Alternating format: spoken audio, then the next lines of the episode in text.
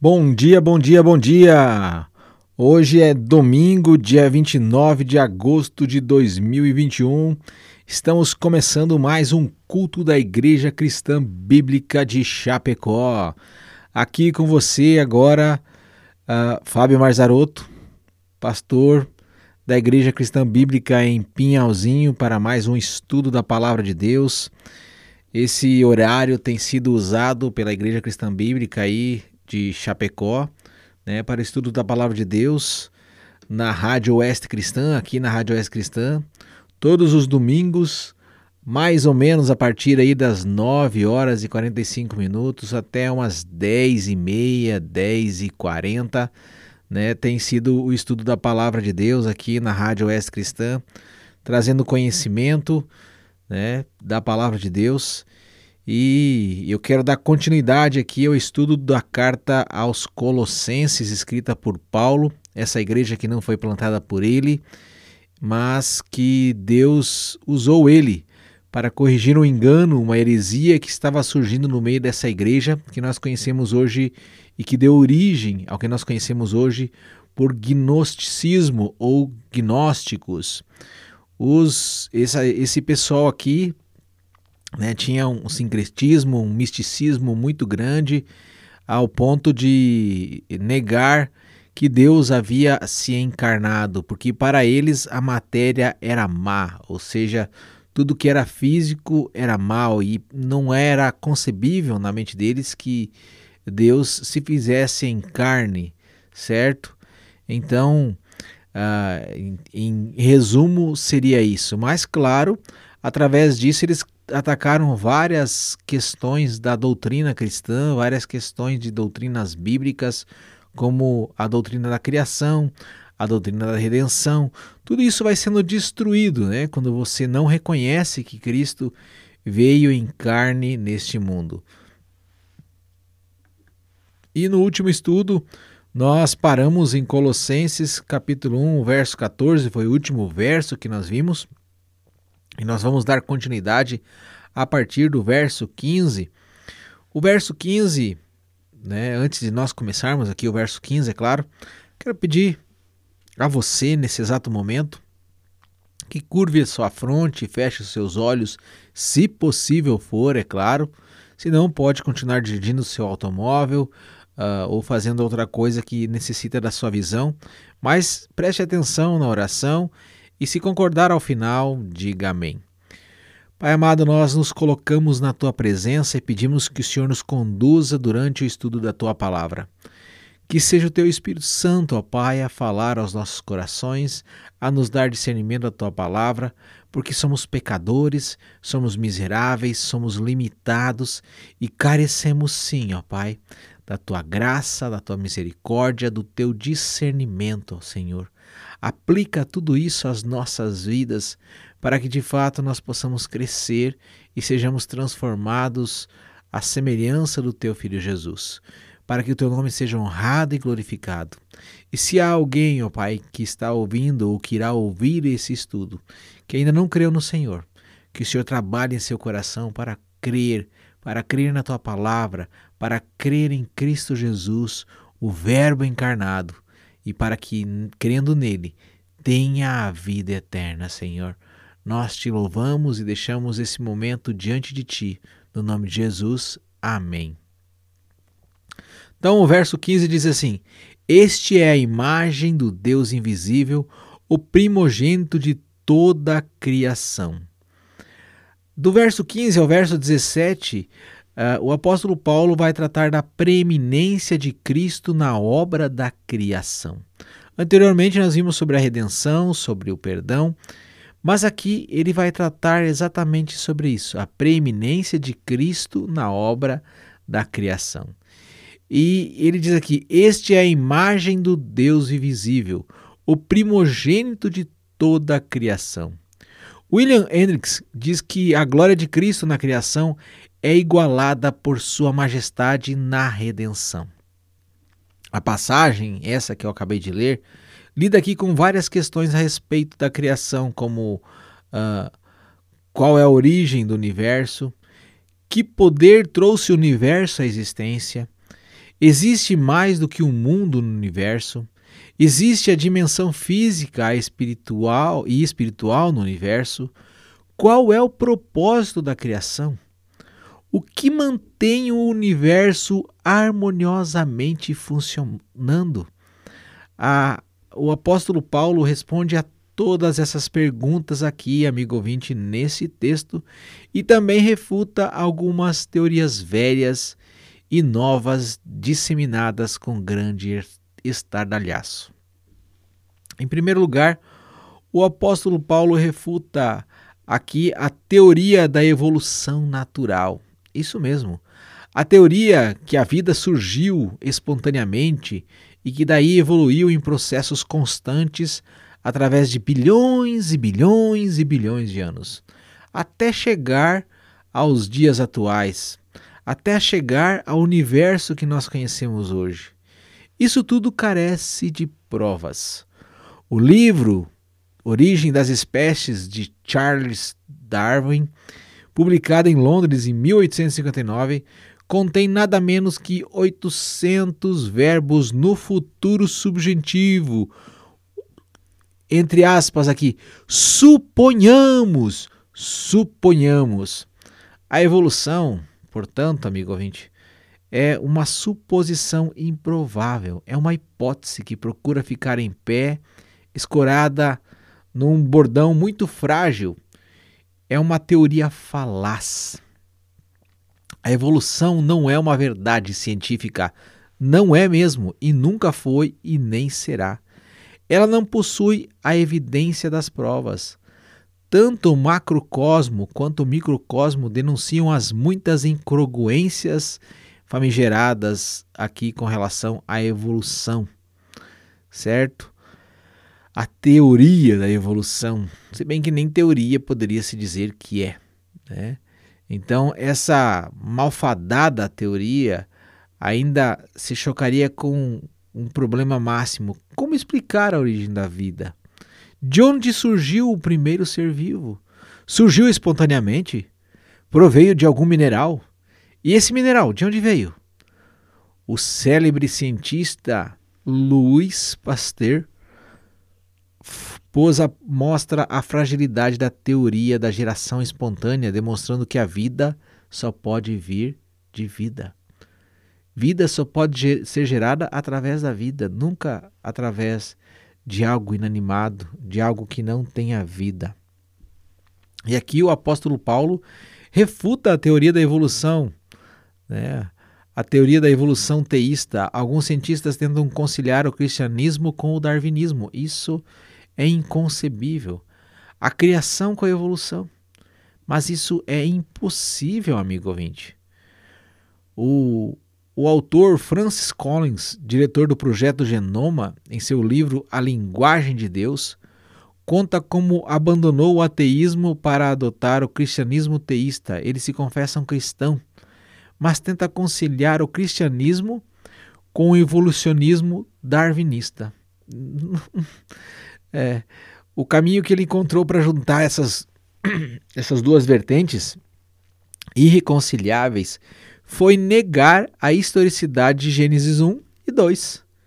E era isso que, de certa forma, os gnosti, a gnose, né, os gnósticos estavam fazendo. A tese de Collins, ela ataca os fundamentos do cristianismo. Sim, porque se você tirar o, o Gênesis 1 e 2, não tem necessidade porque Cristo tenha vindo. Um, boa parte da Bíblia não, não tem razão de ser, deixa de existir, é a base, é o alicerce. Né? E fazer negar isso também, né? É você tira essa primeira base de que a Bíblia é a palavra de Deus inerrante, infalível e suficiente. Não é possível negar a criação, como registrar nas Escrituras, e ainda ser um cristão verdadeiro. Essa vertente liberal que tenta minar a autoridade da Bíblia para flertar com a teoria da evolução não possui amparo nenhum na Escritura e nem na ciência. A ciência corretamente interpretada sempre estará afinada com a verdade da Escritura, amigo ouvinte, pois ambas têm o mesmo autor, que é Deus. Esta é a verdade. Esta é literalmente a verdade. E aqui, né, diz que Deus é o Criador, Jesus é a imagem do Deus invisível, é a imagem perfeita, perfeita de Deus.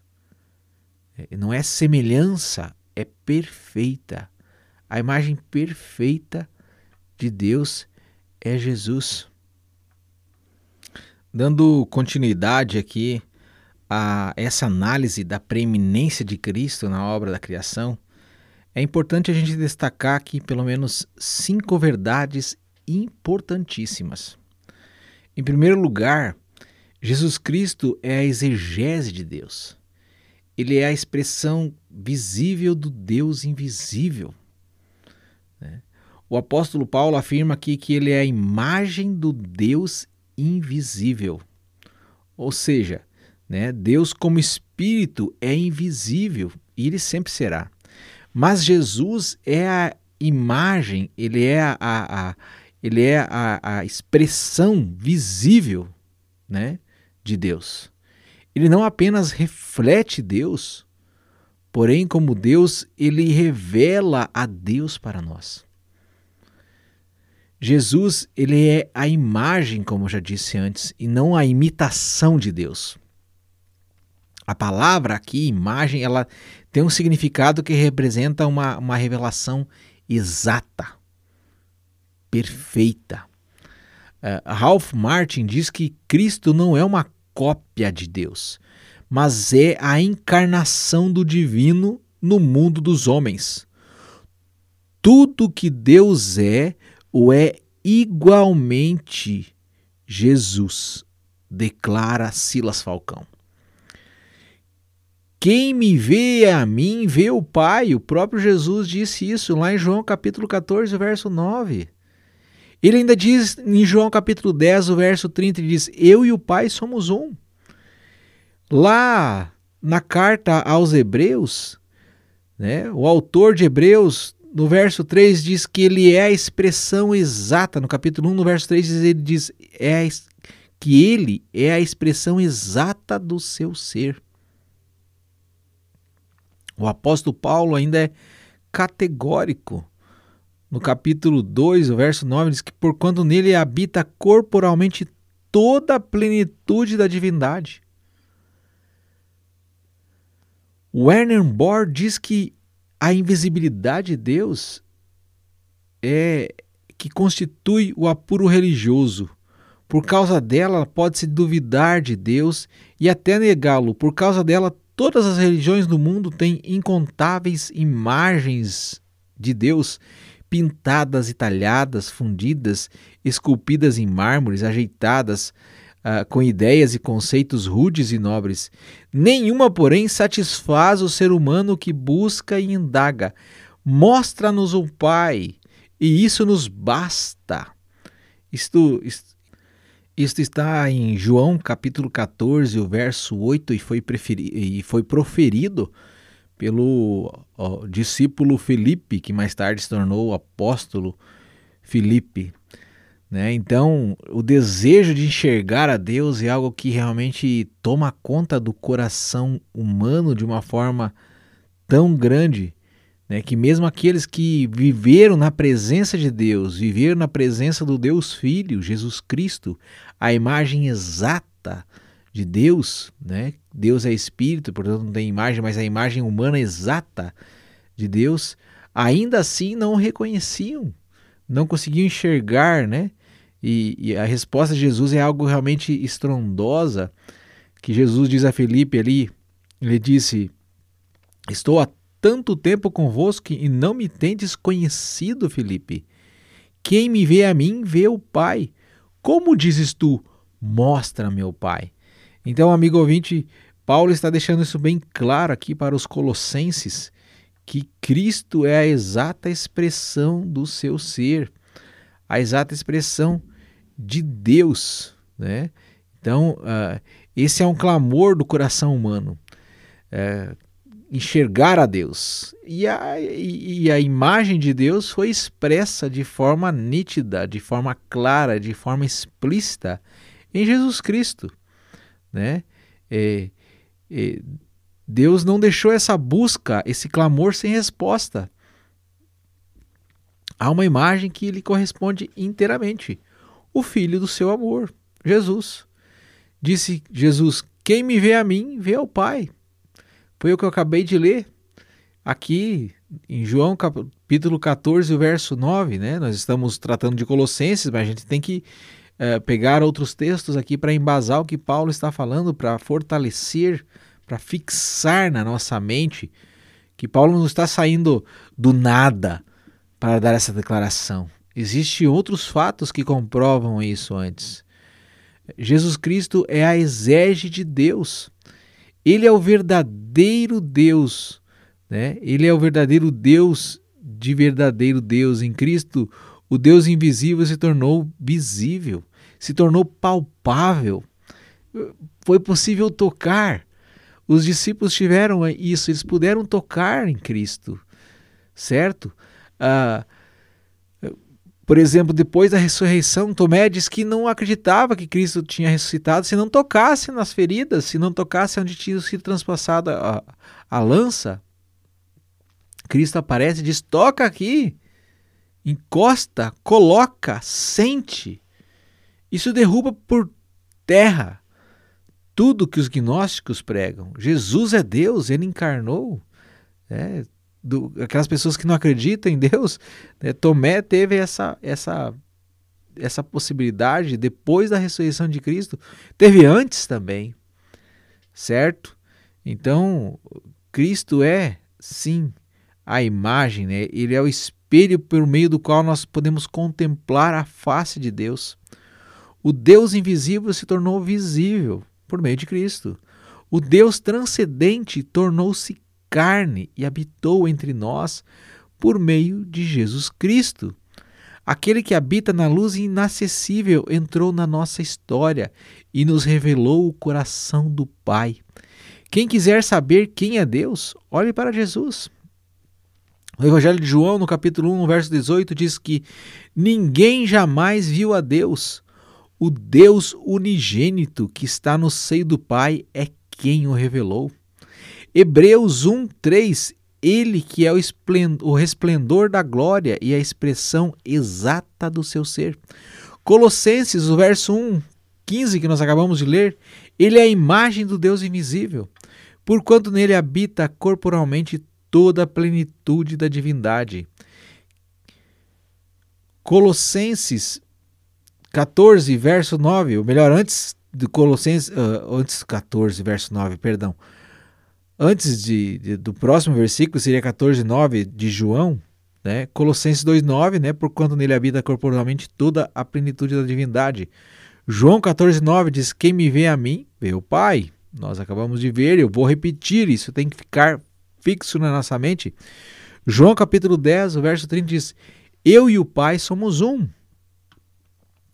Quem quer saber como é Deus, Considere atentamente a pessoa de Jesus, o seu amor, a sua indignação, a sua misericórdia, a sua denúncia dos hipócritas, a sua humildade, a sua majestade, a sua atitude de servo, o seu senhorio. O fato de Cristo ter vindo do céu para mostrar aqui para nós que Ele é o único que pode nos levar da terra ao céu o fato dele ter encarnado, mostrando-nos que Deus não está longe de nós, o fato de ele ter vivido como homem, ministrando ajuda e socorro aos necessitados, mostra que Deus se importa com o homem. O fato de ele ter morrido na cruz pela mão dos homens pecadores mostra-nos que Deus ama infinitamente a humanidade a ponto de dar seu filho para salvá-la. E você já creu em Cristo? Já creu na palavra de Deus, no que a Bíblia fala? Em segundo lugar, Jesus Cristo tem a mais alta honra na criação. Diz ali o primogênito de toda a criação. Essa expressão, o primogênito da criação, ela, ela aqui no, no, ela no original, no grego, a palavra é prototokos. Ela não se refere a uma natureza temporal, ao tempo de nascimento. Antes, é um título de honra. Significa que Jesus é o primeiro em importância. Compreendeu? Compreende? Não significa que ele foi criado em primeiro lugar. Significa que ele é o primeiro em importância. É um título de honra. Ah, carrega a ideia de prioridade, de superioridade, de preeminência, né, de supremacia. A palavra primogênito da criação aqui não significa que ele mesmo é uma criatura, né? Ou, ou o primeiro de uma grande linhagem, por exemplo. Ao contrário, ela é anterior, ela, ela traz distinção, ela, ela diz assim, é anterior, é distinto de, é exaltado muito acima de toda criatura como primogênito. Ele é o herdeiro e governante de tudo, o Senhor. Como a gente já disse, o texto não significa que Jesus é o primeiro ser criado. Ao contrário, ele mostra que ele refere a Jesus como cabeça, né? Como cabeça, como soberano da criação. Cristo recebe aqui uma alta honra por parte do apóstolo Paulo nesse texto. Ele tem autoridade sobre toda a criação, ele é o herdeiro de toda a criação e é o mais exaltado por meio da criação. Ralph Martin diz que Cristo é o Senhor da criação e não tem rival na ordem da criação, né? na ordem criada. Não existe ninguém para rivalizar com ele. Em terceiro lugar, Jesus Cristo é o autor da criação, de toda a criação. Então, Jesus não é uma emanação de Deus como ensinavam os gnósticos. Ele não é um espírito iluminado como ensinam os espíritas hoje em dia. Não é o primeiro ser criado como ensinavam os arianos e ainda ensinam hoje os testemunhas de Jeová, que são herdeiros dos arianos. Ele é o criador do universo, amigo ouvinte. O criador do universo. Quer saber mais sobre testemunho de Jeová? Entra lá no Spotify da Oeste Cristã e procura lá Seitas e Heresias, Testemunhas de Jeová. Tá? A gente deu, teve um estudo sobre isso, dando as principais doutrinas das testemunhas de Jeová. Mas dando continuidade aqui. Né? Em terceiro lugar, Jesus é o autor da criação. E é importante destacar aqui três verdades que o apóstolo Paulo fala para nós. Jesus, Jesus é a fonte da criação. Por quê? Paulo diz que Nele foram criadas todas as coisas, nos céus e sobre a terra, as visíveis e as invisíveis, sejam tronos, sejam soberanias, quer principados, quer potestades. Isso está o verso 16. É, o verso 16 fala isso. Isso fica bem claro. Então a criação é um fato histórico, pois ela aconteceu num tempo definido, que a Bíblia chama de o princípio. A, a Escritura nos diz assim, ó. No princípio criou Deus os céus e a terra. Gênesis 1, 1. Cristo é o verbo dinâmico da criação. Cristo trouxe à existência tudo o que não existia. Tudo foi feito por ele e nada do que foi feito sem ele se fez. Evangelho de João, capítulo 1, verso 3 diz isso. O coração de Cristo desejou um mundo, a mente de Cristo planejou um mundo, a vontade de Cristo concebeu o um mundo, por isso ele é o autor. Ele é a palavra, a palavra de Cristo trouxe o mundo à existência. Lá, no, lá em Gênesis, no capítulo 1, diz: E disse Deus, é Jesus falando. E disse Deus: haja luz e houve luz. E disse Deus, uh, né, fez os grandes, o grande luminar para iluminar o dia o, e o pequeno para iluminar a noite. as estrelas. Deus falou e os animais foram criados. Deus falou e as plantas foram criadas. Certo? Nós não vemos Deus falando quando cria o homem, mas ele sopra. Verbo, palavra, voz. O homem é criado também assim por Jesus. O mundo existe por causa de Cristo. A expressão nele aqui, nele, é, é, em alto, denota que Cristo é como a esfera dentro da qual a obra da criação ocorreu. Todas as leis e propósitos que guiam a criação, bem como o governo do universo, residem nele. Jesus é a fonte originária de tudo que existe no céu e na terra. As galáxias, o, universo, né, foram criados pelas suas mãos. Eu não sei, eu, quem me conhece já ouviu falar isso milhares de vezes, mas tem algo que me encanta muito, é sair às vezes de dentro de casa à noite e no escuro ficar contemplando as estrelas, a lua, o universo que Deus criou, que nós não conseguimos muitas vezes enxergar durante o dia, é algo que me deixa extasiado, é algo que me traz descanso, paz, tranquilidade, porque eu me lembro que foi Cristo que fez ele. Foi Jesus que fez aquilo que eu enxergo à noite. E que poder ele tem é imenso, é imensurável, me traz segurança, tranquilidade, paz, descanso para minha alma, para o meu coração. Muitas vezes isso me traz algo que outras coisas não me trazem, porque me lembra que nele foram criadas essas coisas.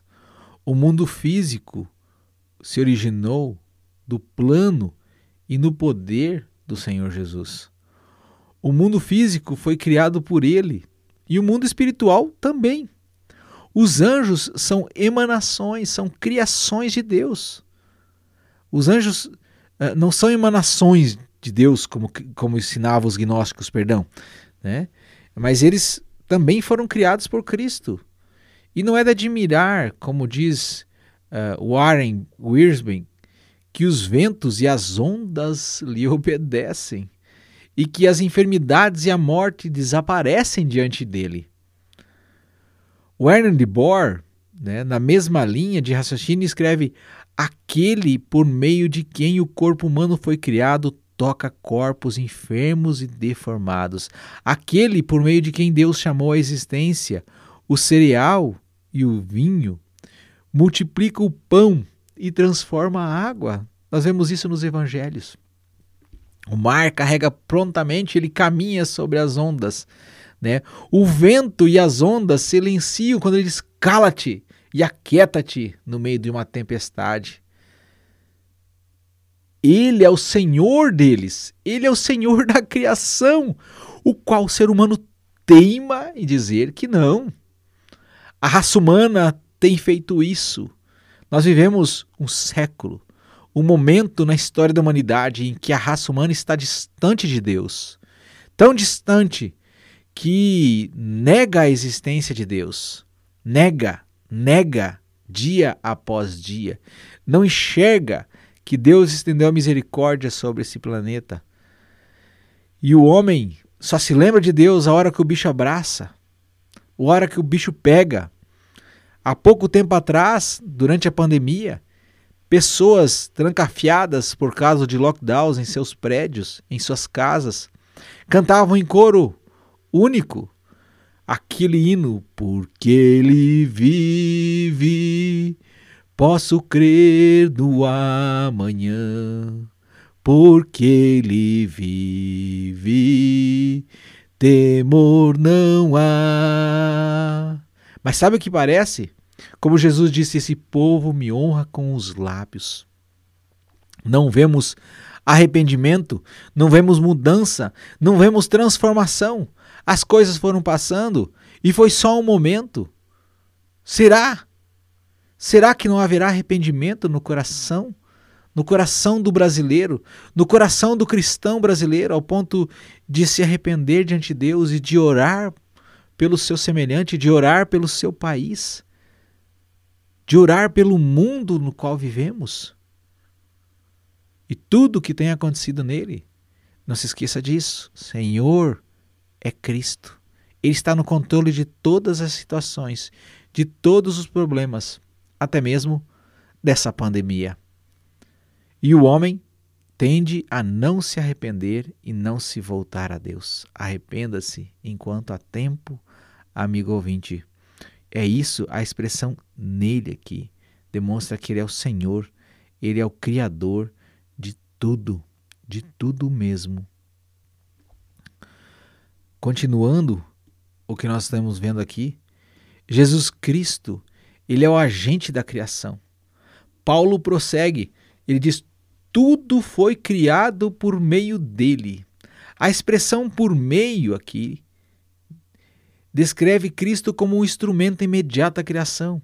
Cristo é o agente do poder criador de Deus, ele é o Verbo criador. Tudo foi criado por ele. As galáxias, os mundos, né? O, o, os anjos, os homens, todo o universo foi criado. Ele trouxe tudo à existência.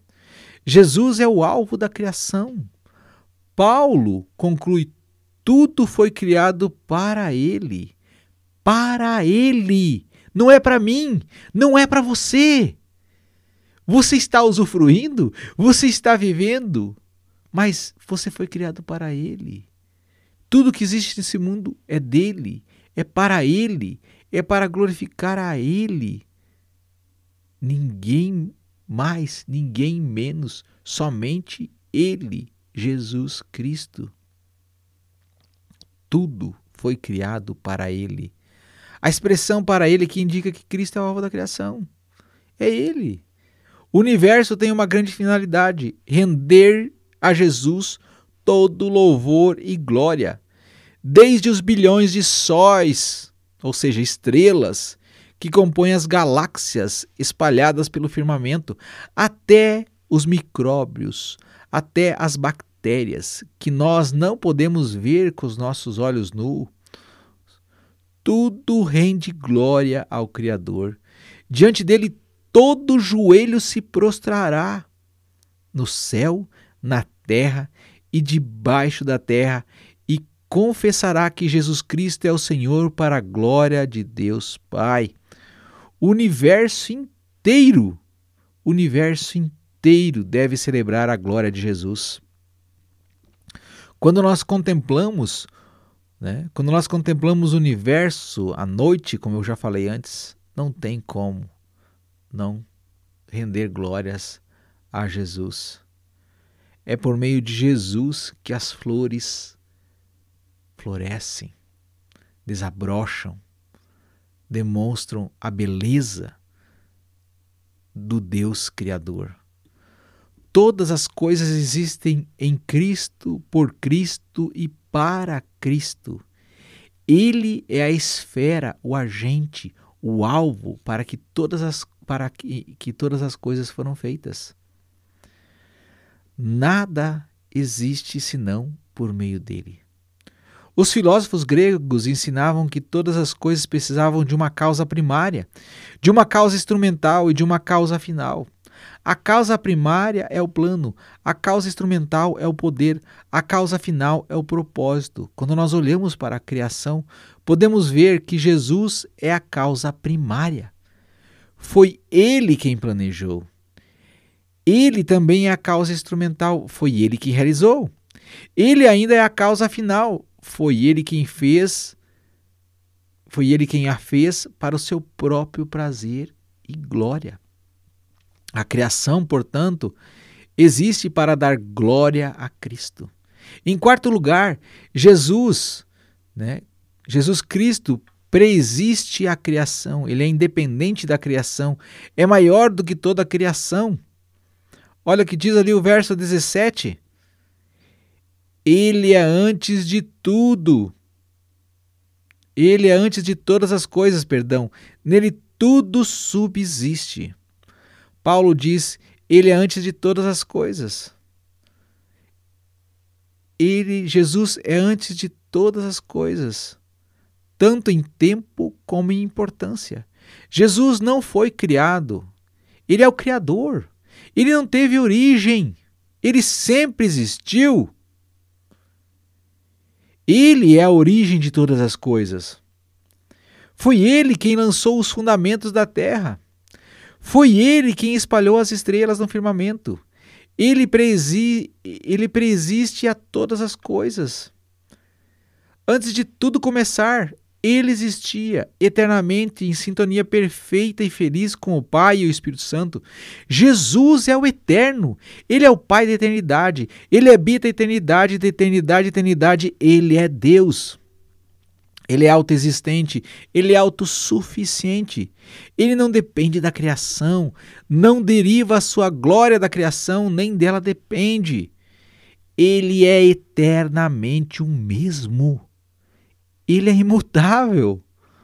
Ele é o Alfa e o Ômega, aquele que é antes, acima e além de toda a criação.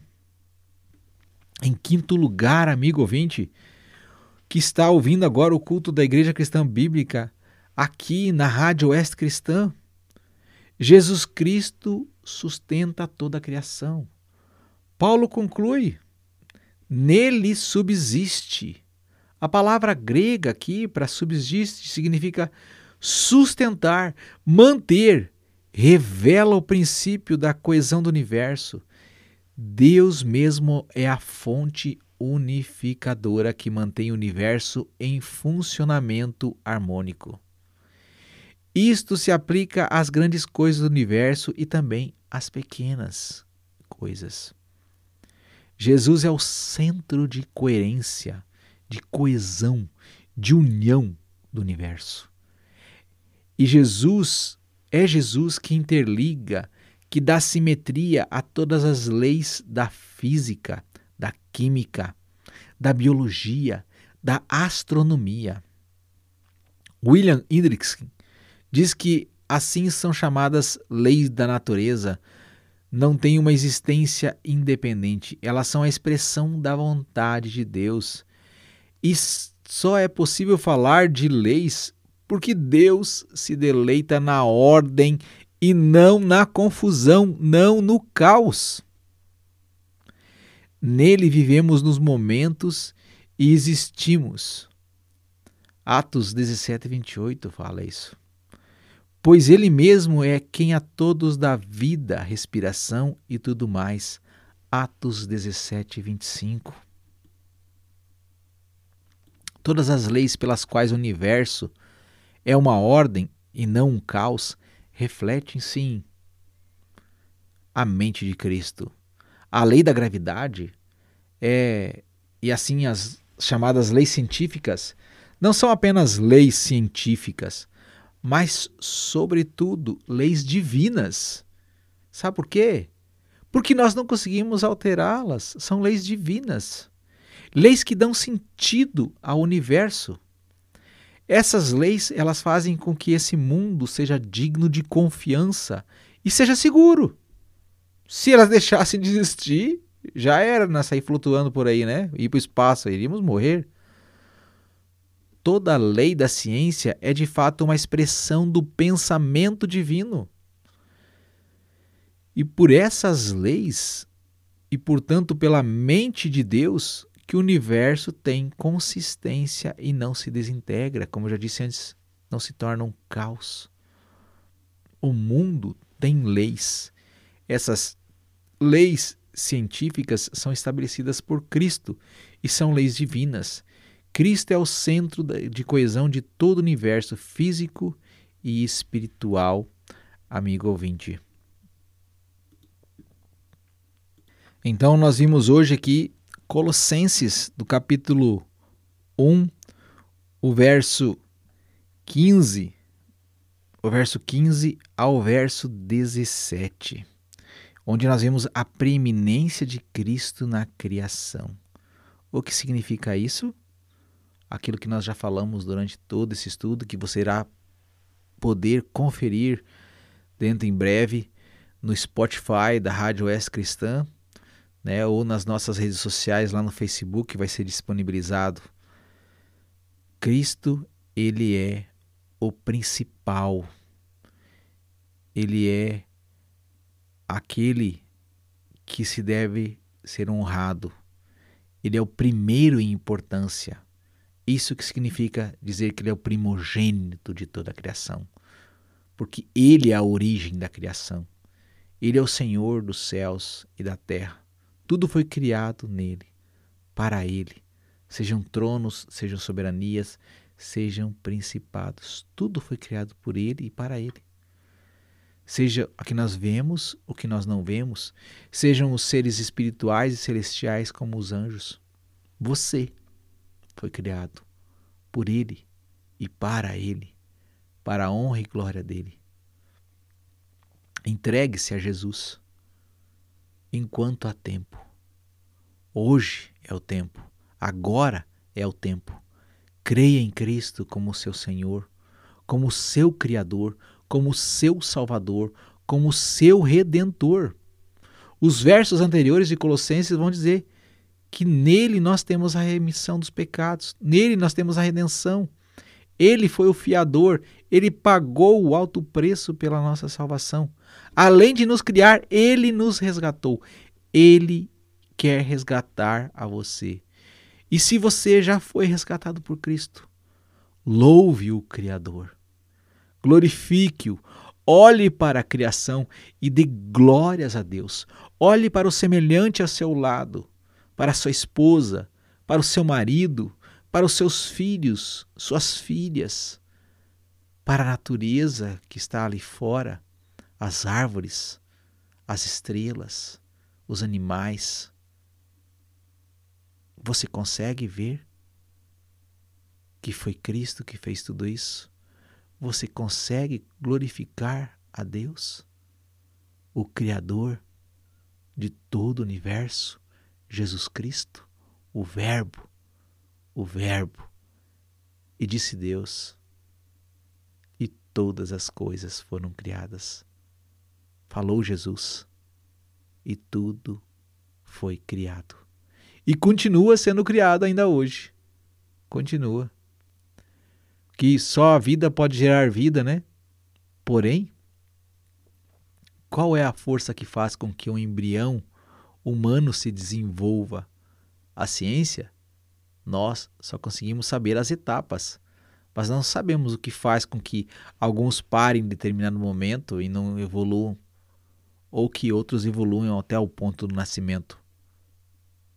É Deus, é Jesus Cristo, o Verbo, o Criador tudo que existe em todo o universo.